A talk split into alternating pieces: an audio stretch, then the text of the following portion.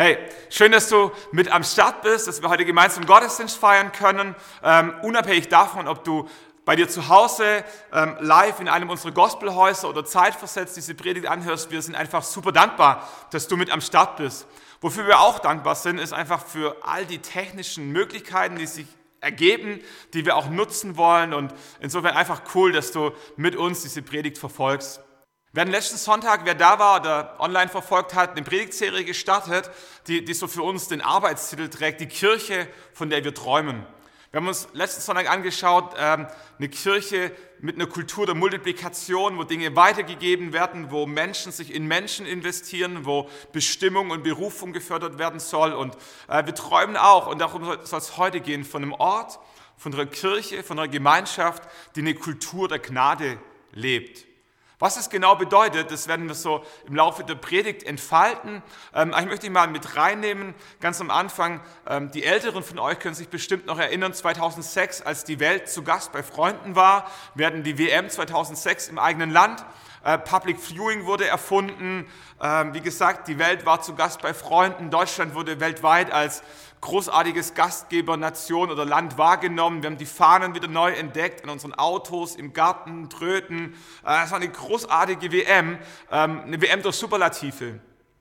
2015 kam dann der große Schock, als der Spiegel eine Reportage rausgebracht hat, der ähm, Vermutungen, Beweise, Indizien äh, an Tag gebracht hat, dass wahrscheinlich die WM-Vergabe ähm, getürkt war. Ähm, durch Bestechung zustande kam. 2000 soll ähm, Dreyfus 6,7 Millionen und so in dieser Größenordnung an das WM-Komitee überwiesen haben und irgendwelche Leute zu schmieren. Und ganz genau hat man bis heute nicht rausgefunden, was passiert ist, aber es lag auf einmal dieser Verdacht im Raum, ähm, die Deutschen sind auch korrupt gewesen.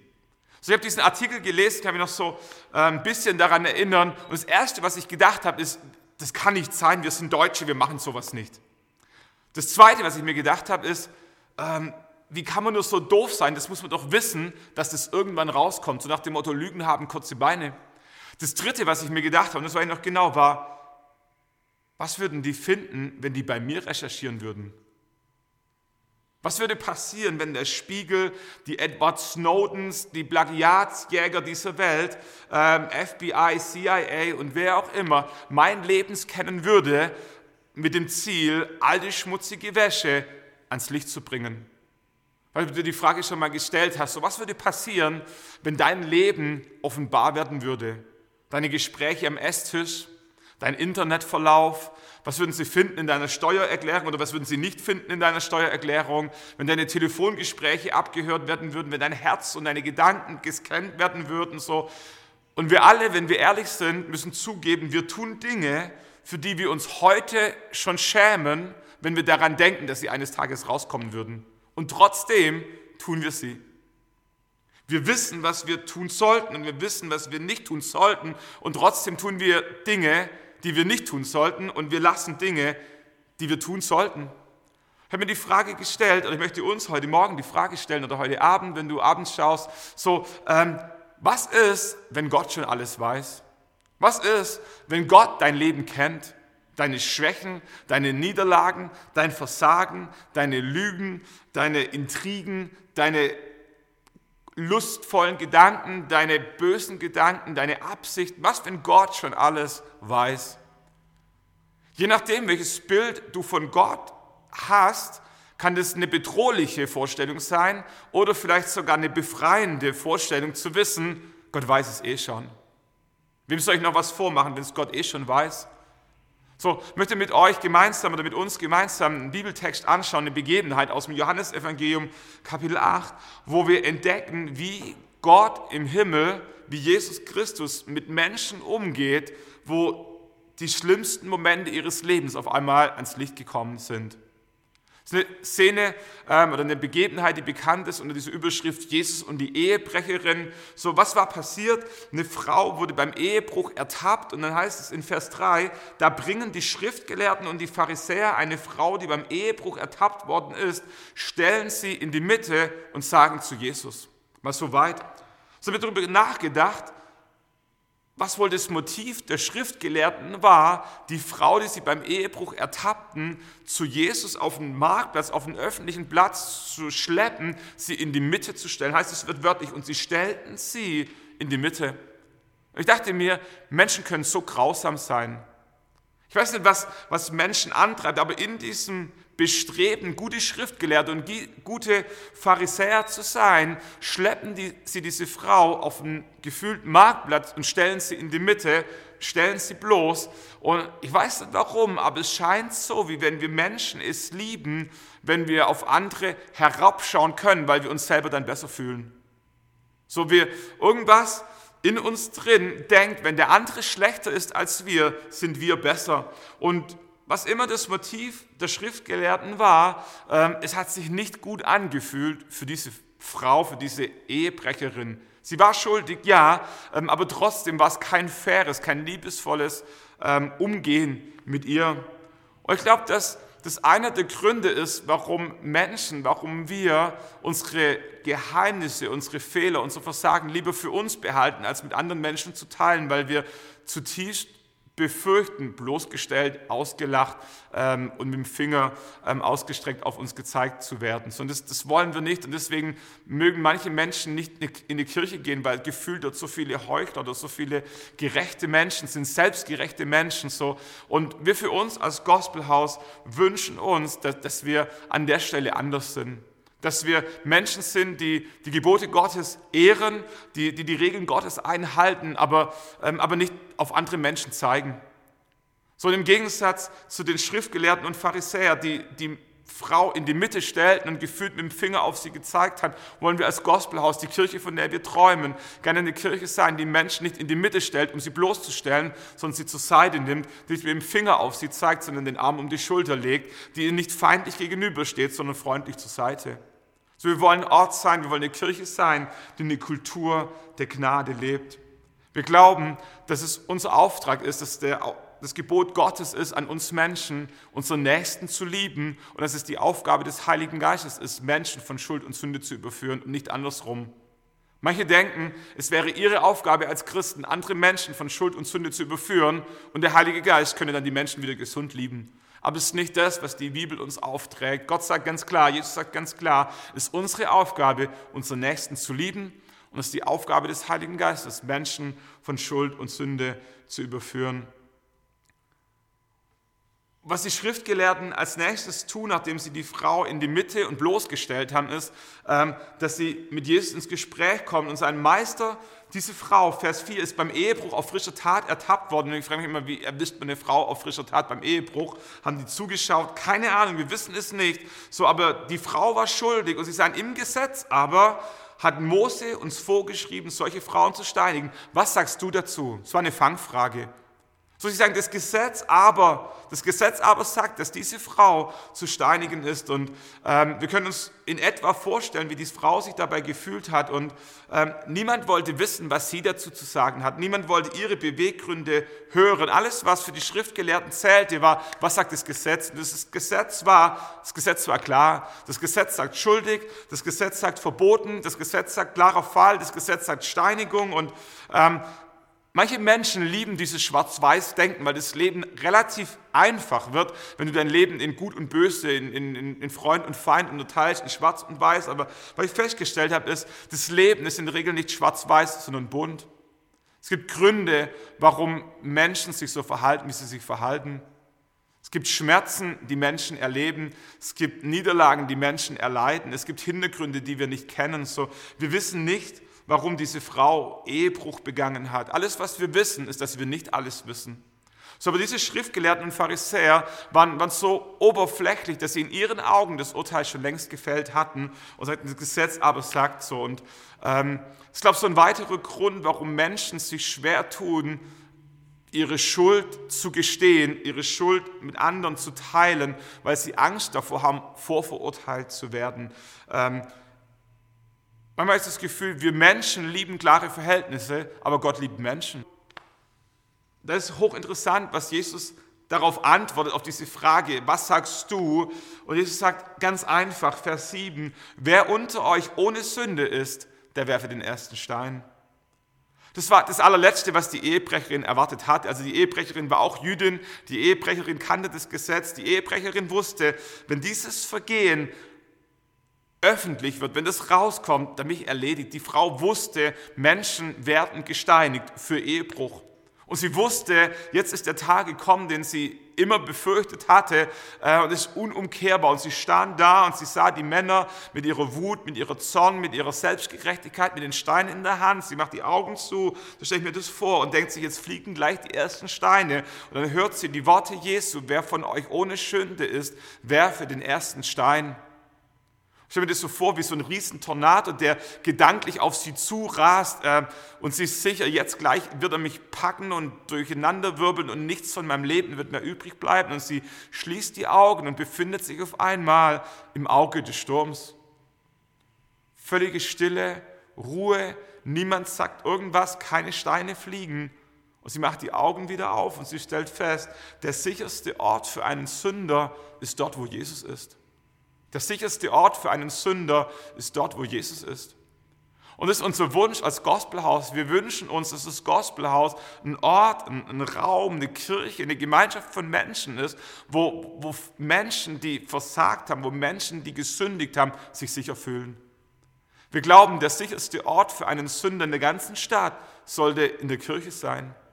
Der sicherste Ort für Menschen, die, die schuldig geworden sind, sollte, sollte bei Gott sein.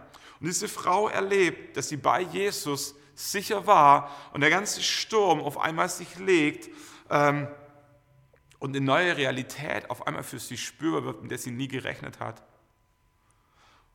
Und ich glaube, Sünde ist wie, wie so ein Damoklesschwert. Ich weiß nicht, ob ihr den Begriff kennt, Damoklesschwert.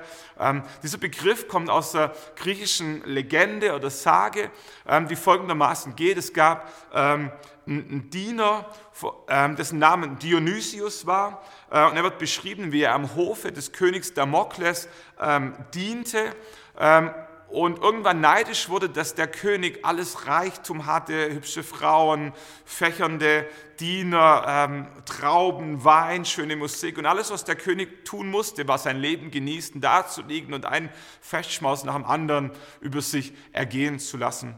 Und Damokles wird irgendwann neidisch und der König bekommt es mit und sagt, Damokles, wo ist ein Problem? Und er sagt, du, ich würde gerne mal in deine Rolle schlüpfen. Und was der König macht, er sagt, okay, wir tauschen die, die, die Rollen, morgen darfst du hier liegen, so wir bereiten alles vor. Und was er ihm nicht sagt, ist, dass er über diesem Platz, wo, wo Dionysius sich dann ähm, niederlegen wird, äh, ein Schwert aufhängen wird an einem Rosshaar. Und sie hängen dieses Schwert auf, das sogenannte Damoklesschwert und der Diener legt sich nieder ähm, auf diesem Platz, fängt an zu genießen die Musik, die Frauen, die Tänze, das Essen, das Wein, Fleisch, Trauben und so weiter. Und irgendwann sieht er dieses Damoklesschwert über ihm hängen. Und ihm wird bewusst, dass in dem Moment, wo das Rosshaar reißen wird, das Schwert ihn aufspießen wird und sein Leben gelebt sein wird. Und er bekommt es mit der Angst zu tun. Es wird ihm unmöglich, all die Fröhlichkeiten und Festlichkeiten zu genießen. Und er bittet irgendwann den König und sagt, König, ähm, können wir wieder die Rollen tauschen? Ich, ich halte es nicht mehr aus. Und, und von, diesem, von dieser Geschichte kommt dieses sprichwörtliche Damoklesschwert her. Dieses Schwert, das über unserem Leben hängt und droht zu reißen und niemand weiß wann. Und Sünde, Sünde ist wie so ein Damoklesschwert. Es gibt Dinge, Bereiche in unserem Leben, wo wir wissen, wenn der Faden reißt, wird es gravierende Auswirkungen auf unser Leben haben. Und wir wissen, der Faden wird reißen, wir wissen nur nicht wann. Und wir versuchen, das Leben zu genießen, wir versuchen, Spaß zu haben, wir versuchen, unserer Karriere nachzugehen, unsere Familien zu leben. Aber wir wissen, da gibt es ein dunkles Geheimnis. Da gibt es eine Sache, wenn die offenbar wird, dann, dann dann zerbröselt alles und wir merken, es ist schwierig, das Leben zu genießen, während die Sünde als Damoklesschwert über unserem Leben hängt. Und was Jesus machen möchte, wozu Jesus in diese Welt gekommen ist, ist das Damoklesschwert der Sünde über deinem Leben abzuhängen. Es ist interessant, nachdem all die Männer wieder gegangen sind, lesen wir, sie, hört, sie aber hörten es und entfernten sich, die Männer einer nach dem anderen, die Ältesten voran. Und Jesus blieb allein zurück mit der Frau, die in der Mitte stand. Habe mich immer gefragt, warum die Frau stehen blieb.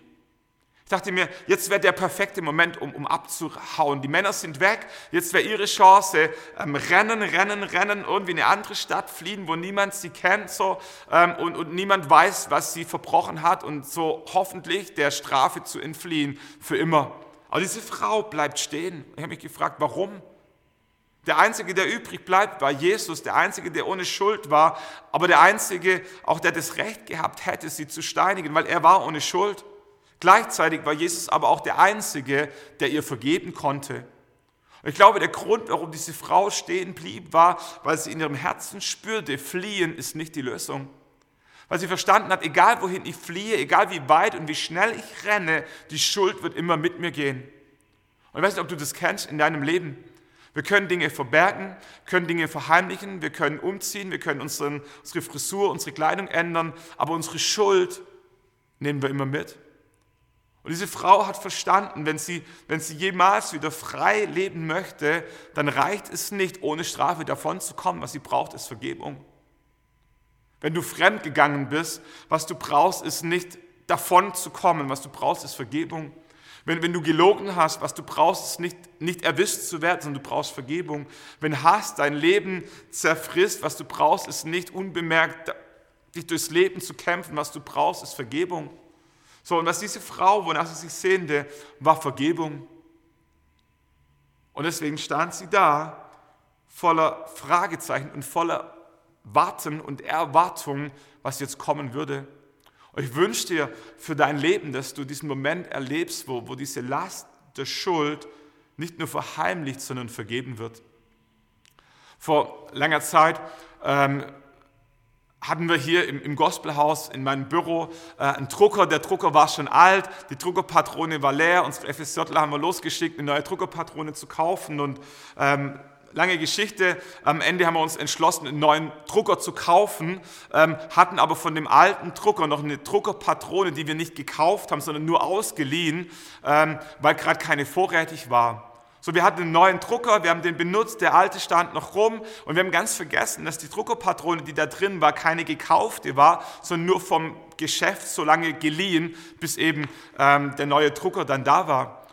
Und irgendwann, ohne das zu realisieren oder bewusst vor Augen zu haben, ähm, nehme ich den Drucker mit zu mir nach Hause, weil das war mein persönlicher. Wir hatten inzwischen ja den neuen gekauft. Und stell diesen Drucker zu Hause bei mir ins Schlafzimmer, weil woanders kein Platz war, benutze den, drucke, mache. Und irgendwann stehe ich eines Tages vor dem Drucker und mir fällt ein, da war doch was. Da war doch irgendwas, die Patrone war nur geliehen. Und ich denke mir, klar, äh, ich muss irgendwann die Patrone zurückbringen. Denkt es, aber mach's nicht.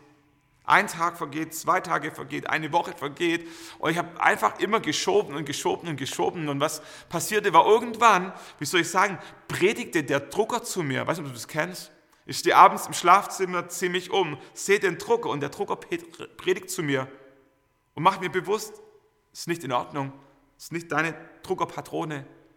Und ich versuche es zu vertuschen und nicht dran zu denken und Wichtigeres zu tun und zu schieben. Und du müsst euch vorstellen, ich, Pastor, der heiligste Mensch im ganzen, in der ganzen Region, habe einen Drucker zu Hause mit einer Patrone, die nicht mir gehört.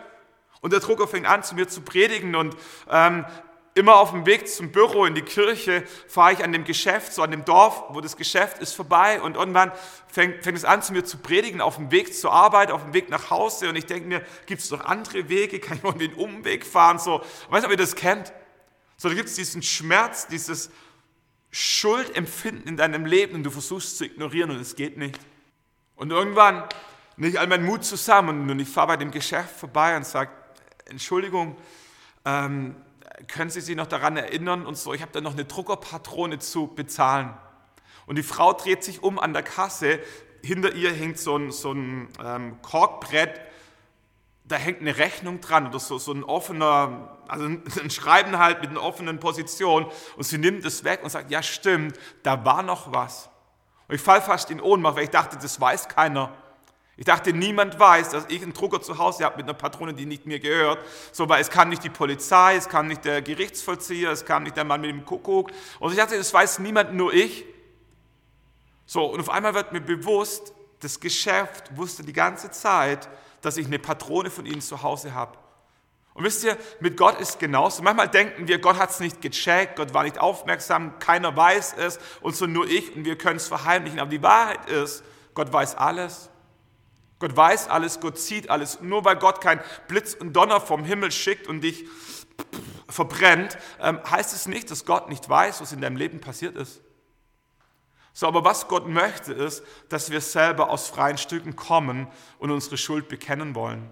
Und Gott gibt uns Zeit, Gott spricht zu uns durch den Heiligen Geist, Gott erinnert uns und Gott gibt uns die Möglichkeit, selber aus freien Stücken zu ihm zu kommen. So stehe ich also da an diesem Verkaufstheke und sage, äh, ja, und was, was machen wir jetzt? Ich bin gekommen, um das zu bezahlen. Sagt sie, ja, da muss ich die Chefin holen. Und ich denke mir, oh, die Chefin, jetzt kommt gleich die Polizei, dann werde ich verhaftet, Bildartikel, Pastor vom Gospelhaus im Gefängnis wegen und so weiter. Also die schlimmsten Vorstellungen kennt ihr vielleicht, äh, könnt ihr euch denken und so. Und die kommt nach einer gefühlten Ewigkeit zurück und sagt, ja, ich habe mit der Chefin gesprochen. Die Chefin sagt, passt schon. Und ich falle nochmal fast in Ohnmacht und denke mir, ich Idiot, das hätte ich schon viel früher haben können. Das hätte ich schon viel früher haben können. Ich mache mir Stress, um das zu verheimlichen, zu vertuschen, was offenbar ist anstatt zu kommen und mir einfach Vergebung abzuholen, ähm, Freiheit zusprechen zu lassen, trage ich eine Last mit mir rum, die ich gar nicht mit mir rumtragen muss. So, und das ist das, warum ich glaube, warum diese Frau bei Jesus stehen blieb und einfach schaute, was Jesus sagt.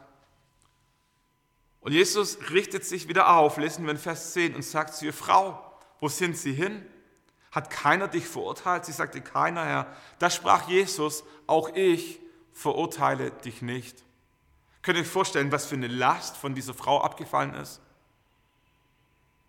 Vor wenigen Augenblicken noch dem Tode gefühlt ins Auge geblickt damit gerechnet, dass jetzt ihre letzten Atemzüge gekommen sind. Sie wusste, das Gesetz ist klar, das Gesetz ist knallhart, das Gesetz sagt Steinigung. Sie wusste, die Männer sind gekommen, die Männer kennen keine Gnade. Und auf einmal erlebt sie einen Ort, wo sie als Sünderin sicher ist.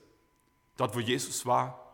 Und es ist so sehr unser Wunsch, dass das Gospelhaus ein Ort ist, wo Menschen erleben, dass sie sicher sind mit ihrer Schuld, wo Menschen kommen können mit ihrem Versagen, wo Menschen da sind, die nicht mit dem Finger auf sie zeigen, sondern die sagen, auch ich verurteile dich nicht. Warum? Weil auch wir schuldig sind. Wir haben andere Schwachstellen, wir haben andere Fehler, wir haben andere Sünden in unserem Leben. Aber wir wissen, dass jeder einzelne von uns hier im Gospelhaus ein Sünder ist, dem vergeben wurde. Der einzige Grund, warum wir, warum wir Gott ehren, Gott feiern können, warum wir seine Kinder sind, ist nicht, weil wir es uns verdient hätten, sondern weil Jesus uns vergeben hat. Und wenn Gott uns vergeben hat, wer sind wir, dass wir nicht anderen Menschen vergeben sollten? Und wir haben, vielleicht habt ihr das gesehen auf euren Plätzen, wer in einem unserer Gospelhäuser ist, haben wir die Karten verteilt. Kultur der Gnade, so eine kleine Definition. Barmherzig, gütig, wohlgesinnt, gutmütig, vergebend, sanft, entgegenkommend. Und wir haben für uns formuliert, Gospelhauskultur, wer ohne Sünde ist, werfe den ersten Stein. Niemand von uns ist perfekt, deshalb wollen wir es auch von niemand anderem erwarten. Vielmehr wünschen wir uns, dass jeder Mensch spürt, dass es bei Gott immer Vergebung und immer eine zweite Chance gibt. Nimm diesen Zettel mit, leg ihn in deine Bibel, schreib ein paar Notizen hinten drauf, mach dir ein paar Gedanken von der Predigt und wie, die, die du dir merken möchtest als Notizen so. Äh, aber lass uns als Gospelhaus eine Kultur prägen, eine Kultur bauen, wo, wo, wo wir in unserer Stadt als ein Ort der Gnade bekannt sind. So viele Menschen haben Angst vor Kirche, weil in der Kirche sind die Heiligen, in der Kirche sind die Gerechten, in der Kirche sind die Selbstgerechten, in der Kirche sind auch die Heuchler und Menschen kommen nicht gerne in die Kirche, weil sie nicht verurteilt werden wollen. Aber was für ein falsches Bild von Kirche. Kirche sollte der Ort sein, wo Jesus das Zentrum ist. Und wenn Jesus das Zentrum ist, dann sollte Kirche der sicherste Ort für Sünder in der ganzen Stadt sein. Und diese Frau erlebt, dass, dass Jesus sie anschaut und sagt, auch ich verurteile dich nicht. Jesus hängt dieses Damoklesschwert der Sünde über ihrem Leben ab. Ich habe mir gedacht, besser als ein Geheimnis zu hüten, ist Gnade zu empfangen. Besser als ein Geheimnis zu hüten, ist Gnade zu empfangen. Ich weiß nicht, welches Geheimnis in deinem Leben du versuchst zu hüten. Aber lass mir dir heute Morgen sagen, noch besser als ein Geheimnis zu hüten, ist Gnade zu empfangen. Vor einiger Zeit war unser mittlerer Sohn, also zwei Söhne, der ältere Sohn, das mittlere, unsere Kinder, Joshua zu Hause, ähm, Katrin war unterwegs, ich lag auf dem Sofa, er war auf Toilette und, und dann ruft er, Papa, Papa, komm ganz schnell, komm ganz schnell. Und ich denke mir, was ganz, ganz Schlimmes ist passiert. So ähm, quäl mich aus dem Sofa hoch, äh, Düse Richtung Toilette und er ruft, Papa, schnell, Papa, komm. Und ich denke mir, ich habe ihm alles Schlimmsten gerechnet, mach die Türe auf und war so dankbar. Ähm, alles, was passiert war, war, dass der Seifenspender umgefallen ist oder runtergefallen, die Plastikflasche unten zerbrochen und die ganze Flüssigseife auf, ausgelaufen ist. Und er kniet so über diese zerbrochenen ähm, Flüssigseifenflasche und sagt, Papa, Papa, warum bist du nicht schneller gekommen? Und ich denke mir, Joshua, ich bin so schnell gekommen, wie ich konnte. Aber ja, warum bist du nicht früher gekommen, bevor die Seife ausgelaufen war? Und ich denke mir, Joshua, wir kriegen das alles wieder hin, so wir, wir, wir, wir putzen das auf, ist nicht schlimm. Und er sagt, ja Papa, aber bitte mach schnell, bevor die Mama wiederkommt. Ich denke, logisch, alles aufgeputzt, äh, guter Papa, alle Spuren beseitigt und so. Und ich schaue ihn dann irgendwann an und sage, Joshua, haben wir zwei jetzt ein Geheimnis? Und er schaut mich an und sagt, ja, Papa, wir zwei haben ein Geheimnis und gehe nach draußen und denke, ich bin der beste Papa der Welt. So, mein, mein Sohn baut Scheiße, äh, ich räume es auf, ich sage es keinem weiter und so. Und dann wird mir bewusst, oder es war mir wie wenn Gott zu mir spricht und sagt, Stefan, was ist besser? Ein Geheimnis zu hüten oder Gnade zu empfangen. Und mir wird bewusst, dass wenn ich ein Geheimnis mit meinem Sohn hüte, mag es lieb gemeint sein, aber es wird ihn immer in einer gefühlten Abhängigkeit zu mir halten, weil er immer die Angst hat, dass der Papa irgendwann vielleicht das Geheimnis doch verrät. Und ich, mir würde bewusst viel besser für meinen Sohn ist, als ein Geheimnis zu hüten, Gnade zu empfangen. Und ich gehe auf ihn zu und sage, Joshua, wie wäre es, wenn wir unser Geheimnis der Mama sagen? Und er sagt, ja, das machen wir. Ich sage, Joshua, ich gehe kurz auf Toilette, du gehst zur Mama und dann sagen wir gemeinsam unser Geheimnis der Mama. Ich gehe auf Toilette, komme wieder zurück, er sitzt am Esstisch, äh, meine Frau gegenüber und ich sage, Joshua, hast du der Mama unser Geheimnis schon gesagt? Und er sagt, ja. Ich sage, Joshua, soll ich die Mama fragen? Er sagt, nein. So, und er komm Joshua, wir, wir sagen unser Geheimnis der Mama. So, und er sucht, ringt nach Worte und sagt, Mama, mir ist die Flüssigseife runtergefallen und die Flasche ist zerbrochen. Und meine Frau schaut ihn und sagt, Schatz, ist überhaupt nicht schlimm, ich wollte mir eh eine neue kaufen. Und er hätte dieses Gesicht sehen sollen, diesen Moment, wo, wo diese ganze Last abfällt, wo, wo er einfach dankbar ist und merkt, vergeben, Gnade empfangen. Ich wünsche dir das so sehr, dass du erlebst, was es bedeutet, ein Geheimnis einzutauschen und Gnade zu empfangen, diesen Change in deinem Leben. Jesus ist Mensch geworden, Jesus ist gestorben für unsere Schuld. Jesus weiß alles in deinem Leben und Jesus ist gekommen, um, um dir Gnade zu bringen. Und ich glaube, das Einzige, was, also nicht das Einzige, das Schwerste, was es braucht, wenn wir ein Geheimnis in Gnade eintauschen wollen, ist das, wie will ich sagen, dass unser Stolz, dass unser Ego sterben muss. War ähm, letzte Geschichte, vor einiger Zeit unterwegs mit meinem Auto, muss Jahre schon her sein, Audi A6, gefühlt mein Traumauto, gebraucht, gekauft, ähm, so braune Ledersitze, silberne Chromleisten, schwarze Farbe, ähm, Audi A6, äh, Kombi und so. Ich dachte, was für ein cooles Auto und ich fahre ganz stolz. Und irgendwann, ähm, hätte das Auto noch nicht so lange, leuchtet im Armaturenbrett ähm, diese Warnleuchte aus, weiß nicht, ob ihr das kennt, so, so eine Gießkanne mit einem Tropfen vorne dran. Und ich denke mir, ach, das ist nicht schwer, Gießkanne mit Tropfen vorne dran, das steht vor jeder Tankstelle und so, äh, da fahre ich mal vorbei, das kann ich selber regeln. Ich fahre an die nächste Tankstelle, äh, mache die Motorhaube auf, nehme die Gießkanne, ähm, suche den Deckel mit dem, mit dem Zeichen oben drauf, so, ähm, schraub auf und denke mir, komm, füll auf und denke mir, wie viel kommt da wohl rein?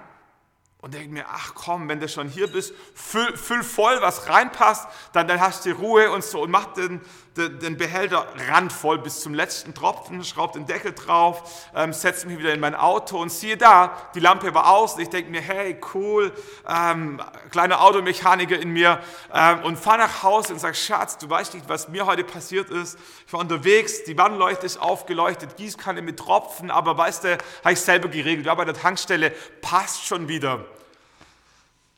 Thema verdrängt. Ich fahre nächsten Tag, übernächsten Tag, am Montag, drei Tage später, ähm, war ich auf dem Weg zu, nach Stuttgart zu unserer Vorstandssitzung. Auf der Autobahn 140, 160 irgendwie mit Tempo unterwegs, leuchtet die Warnleuchte wieder auf. Ich denke mir, was zum Geier ist das? Das habe ich doch gerade erst repariert. So, und irgendwie wird mir bewusst, wenn die Warnleuchte zu oft leuchtet, wäre es vielleicht gut, mal danach schauen zu lassen, nicht, dass noch irgendwas kaputt geht. Und ich ringe mit mir und denke mir, hm, fahre ich weiter, fahre ich raus so. Und Gott sei Dank äh, bin ich dem Impuls gefolgt. Ich fahre raus bei der nächsten Auto, ähm, Ausfahrt auf so einen Autohof, ähm, denke mir, okay, ähm, puh, selbe Warnleuchte wie vorher. Ähm, jo, war wohl nicht die Lösung. Und denke mir, wenn das vorher nicht die Lösung war, vielleicht brauchst du was anderes. Ähm, nimm mal dein Handschuhfach, mach es mal auf, hol mal die Anleitung raus, da steht doch immer drin, so was das bedeutet. Ich schlage auf und stelle fest, es braucht nicht Wasser, es hat Öl gefehlt, es hat Öl gefehlt. Denke mir, hat immer noch nicht Klick gemacht. Ähm, lauf in den Laden rein, denke mir, Stefan, du brauchst Öl, du brauchst Öl. Und dann stelle ich fest, wie viele verschiedene Sorten von Öl es gibt für die verschiedenen Motoren und wusste irgendwie instinktiv, ähm, das falsche Öl ist nicht die Lösung. Und, und vor diesem Riesenregal stehend und immer nur Salatöl äh, gekannt und so, keine Ahnung, welches Öl in mein A6 rein musste. Mir komm, ruft die Werkstatt an, ruft dort an und sagt, ey Jungs, ähm, hier, ich stehe hier, äh, mein Motor braucht Öl, könnt ihr mir sagen, welches Öl da rein muss? Ich habe braune Ledersitze, silberne Chromleisten, welches Öl muss denn da rein? So, und die schauen danach und so und sagen, okay, genau, dieses Zertifikat, ich kaufe das, lauf nach draußen, mach die Motorhaube auf, finde den Deckel mit der Gießkanne und dem Wassertropfen drauf, schraub auf und schau in das Loch rein und, wie ich sage, habe ein Déjà-vu-Erlebnis. Ich denke mir, das Loch kenne ich doch. Und auf einmal fällt mir ein, das ist dasselbe Loch, wo ich vor ein paar Tagen randvoll mit Wasser gefüllt habe. Und auf einmal wird mir bewusst, ich habe meinen Motor fast geschrottet. Ich habe nicht Öl reingefüllt, sondern Wasser in meinen Motorblock. Ich verstehe offensichtlich nicht viel von Autos, aber auf einmal wird mir bewusst, dass ich kurz davor war, mein Auto zu exekutieren. Ich denke mir, was mache ich jetzt? Was mache ich jetzt? Und, und stehe da und, und ring so mit mir selber. Und mir war auf der einen Seite bewusst, dass jeder weitere Kilometer, den ich noch fahre, einen Totalschaden, einen Motorschaden für mein Auto bedeuten konnte. Und auf der anderen Seite wusste ich, wenn ich jetzt nicht weiterfahre, ist die einzige Lösung, beim Pannendienst anzurufen und zu bekennen, dass ich ein Vollidiot bin. Und ich stehe da und ich ringe mit mir selber ernsthaft, ob ich nicht einfach Öl oben drauf schütte, den Deckel zuschrauben, Motorhaube drauf, weiterfahren tue, wie wenn nichts passiert ist. Weiß auch niemand, wovon ich spreche. Du weißt in deinem Leben noch einmal austicken, noch einmal lügen, noch einmal stehlen, noch einmal erwischt werden und, und dein Job, deine Ehe, deine Familie fliegt um die Ohren und trotzdem stehen wir da und wir fragen uns, soll ich es ändern oder mache ich einfach weiter wie bis jetzt? Und ich ringe so da auf diesem Autohof mit meinem Stolz, mit meinem Ego, und ich bin so froh, dass ich es irgendwie geschafft habe, meinen Stolz zu überwinden. Und ich rufe beim Pannendienst an und sage, äh, Entschuldigung, ich stehe hier am Autohof, ich weiß auch nicht, aber irgendjemand hat Wasser in meinen Motorblock reingeschüttet, können Sie mir helfen? So, die sagen, ja, wir kommen, wir schleppen Sie ab und so weiter. Und ähm, ich denke mir, oh nein, das, das muss ich jetzt meiner Frau erzählen, ich muss meinen Vorstandsbrüdern erzählen. Der Pannenmann kommt und sagt, was ist Ihnen passiert? Und ich sage, ich weiß auch nicht, irgendjemand hat Wasser in meinen Motorblock geschüttet. Und so, und er sagt, ja, ist überhaupt kein Problem, das passiert Frauen öfter und so. oh, ich mache den Deckel wieder drauf, das war mir so peinlich. Komm nach Hause, meine Frau sagt, Schatz, was ist passiert? Woher kommt die Rechnung? Ich sage, Schatz, ich habe Wasser in den Motorblock. Und es war so peinlich, könnt ihr euch das vorstellen? Kommt zur Vorstandssitzung Stunden zu spät, die Jungs schauen mich an, sagen, Jungs, Stefan, was ist passiert? Wieso kommst du zu spät? Ich werde jetzt nicht glauben, jemand hat Wasser in meinen Motorblock reingeschüttet und so. Und ich, denk, ich dachte mir, ich bin der Volltrottel der Nation. Weil du das Gefühl kennst. So. Aber, und das ist der Grund, warum ich diese Geschichte erzähle, das Einzige, was sterben musste, war mein Stolz. Alles andere konnte gerettet werden. Das ist die Botschaft dieser Predigt. Das Einzige in deinem Leben, was sterben muss, ist dein Stolz. Alles andere kann gerettet werden. Mein Auto fährt heute noch, mein Auto hat 350.000 Kilometer plus drauf und läuft und läuft und läuft und läuft. Ein Automechaniker sagen, das ist ein Wunder. Das geht eigentlich gar nicht. Dein Auto müsste Schrott sein. Aber Gott war gnädig mit mir. Gott hat mein Geheimnis in Gnade umgetauscht. Gott hat das Damoklesschwert in meinem Leben abgenommen. Das Einzige, was sterben musste, war mein Stolz. Und nimm das mit für dich und für deine Situation. Deine Ehe kann gerettet werden. Das Einzige, was sterben muss, ist dein Stolz. Deine Finanzen können gerettet werden. Das Einzige, was sterben muss, ist dein Stolz.